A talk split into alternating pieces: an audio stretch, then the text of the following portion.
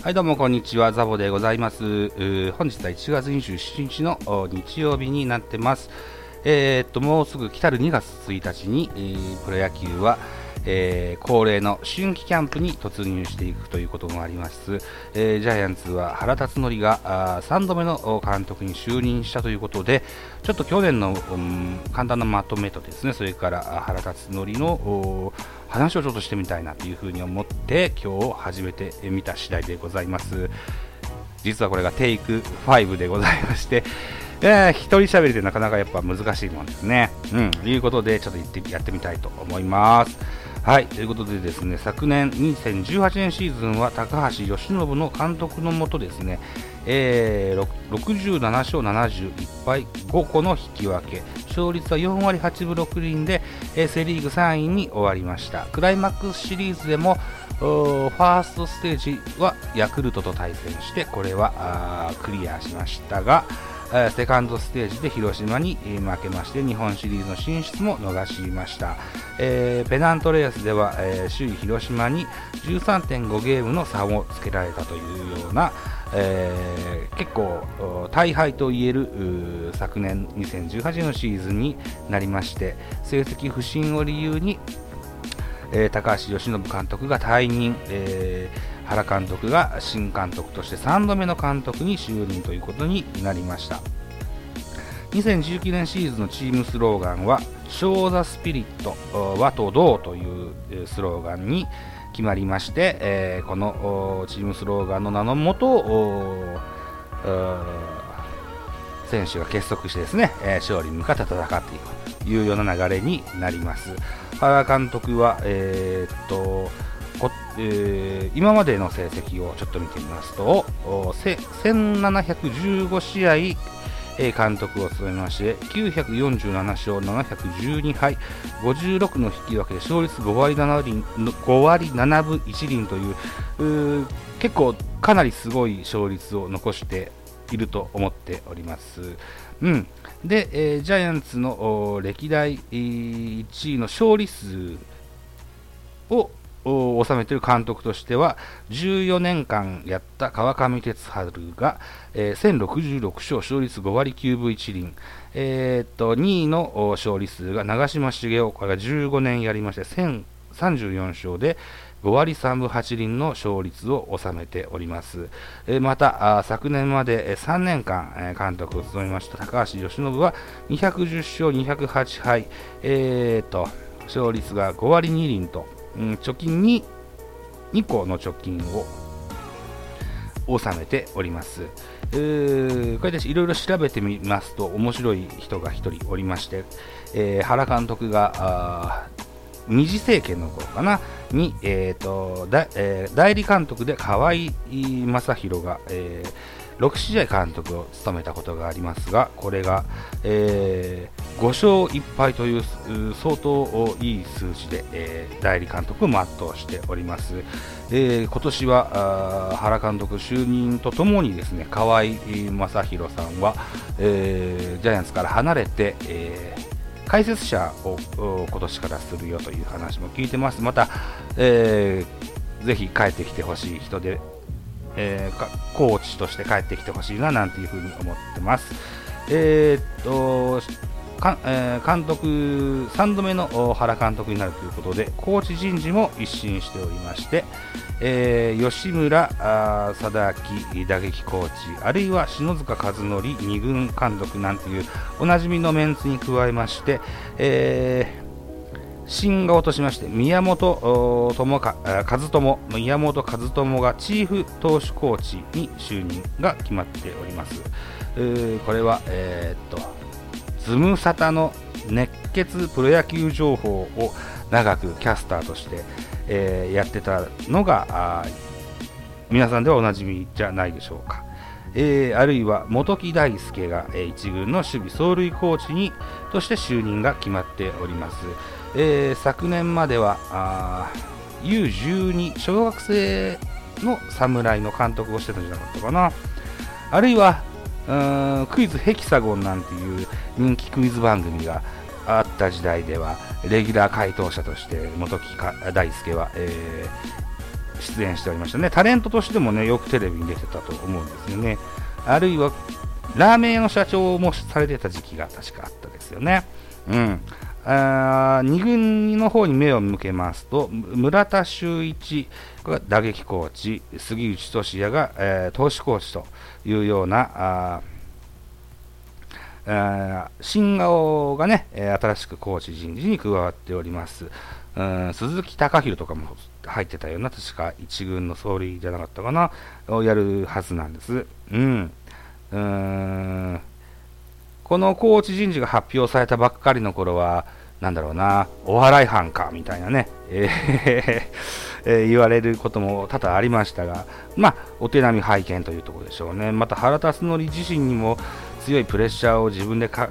けようというようなことなんでしょうと思っております。はい。ということで、えー、2019年シーズンが始まる前に獲得した新戦力をちょっと紹介していこうかなと思います。えー、まずは FA ですね。えー、FA で、えー、広島東洋カープから丸、えー、っと丸義弘を獲得しましたね。えー、人的保障では長野久義が広島カープに行きました。うん丸は、え、2年連続セ・リーグの MP を獲得したもはや日本を代表する外野手と言っていい選手だと思います。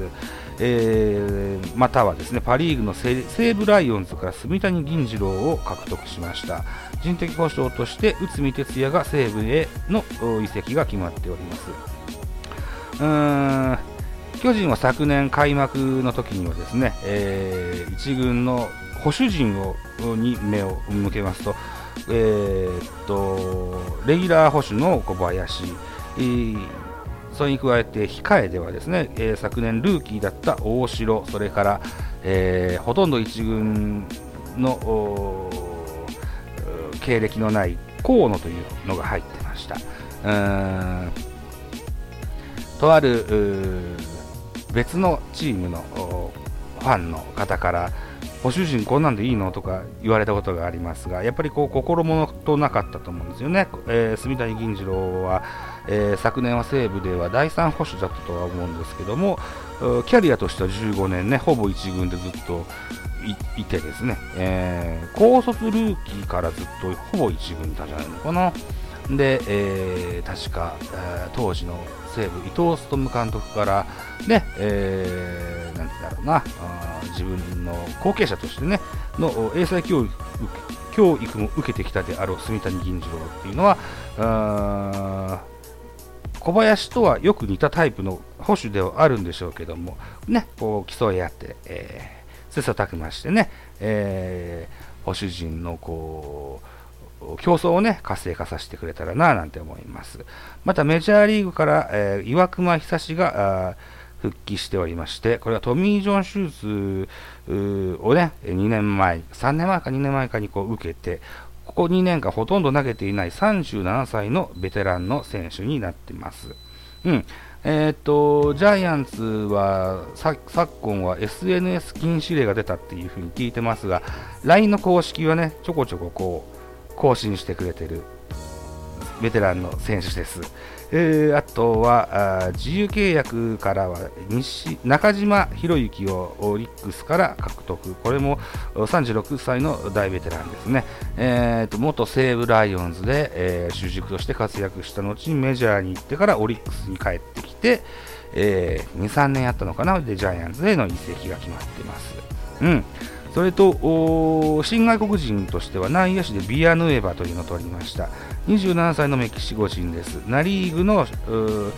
2018年4月の月間新人王を獲得しておりますね、えー、これナ・リーグア・リーグはこの4月の月間新人王は大谷だったんですよね、うん。で、えー、ビアヌエバは今シーズン20本本塁打を打っておりますが、えー、評価としてはフリースインガーで出塁率が悪いぞという評価を受けていますが、うん、日本の野球に対応ができるかどうかが注目されるところです。またクローザー候補として、えーえー、31歳クックっていうねピッチャーを獲得しております。えー、ドラフトに目を向けてみますと、今年2018年ドラフトでは、えー、即戦力といえるのはあ1位の高橋優輝だけかななんて思います。あとは高卒の選手がほとんどだったので、うーん高卒の選手たちは1年、2年は2軍、3軍での修行になるんじゃないかななんて思います。ドラフト1位の高橋優輝は八戸学院大学の出身です。えー、2018年のパ・リーグの最多勝の田和田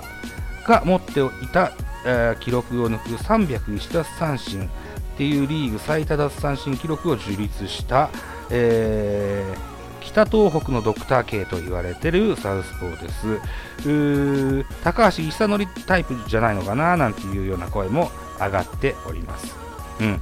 で、えー、っと、うん、2018年の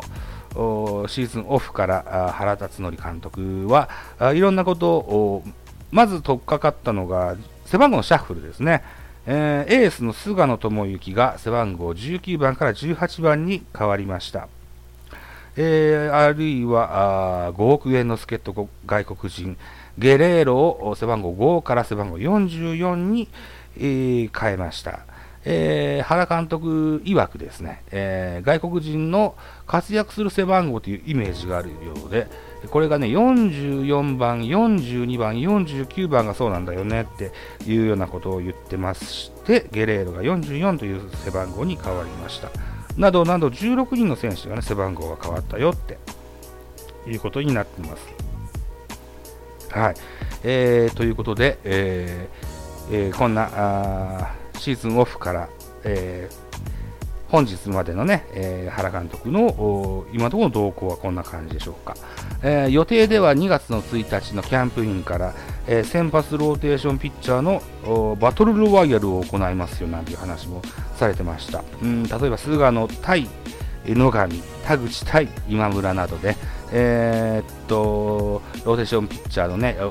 こいつがライバルなんだぞとこう意識をつけさせることによってね、えー、競争意識を煽い煽ってレベルアップを促すようなあことを考えてるんでしょうねというふうに思っております。はいということで、えー、原監督第3次政権のスタートをベラベラとちょっと喋ってみましたが、えーと、次からはですね、うん、一次政権、二次政権、うん、全部で12年ありますが、これをちょっと振り返ってみたいと思います。はい。ということで、えー、まずこの3次政権の初年度の話は一旦ここで切っておいて、えー、次のファイルでは、えー、一次政権の話をしてみたいと思いますね。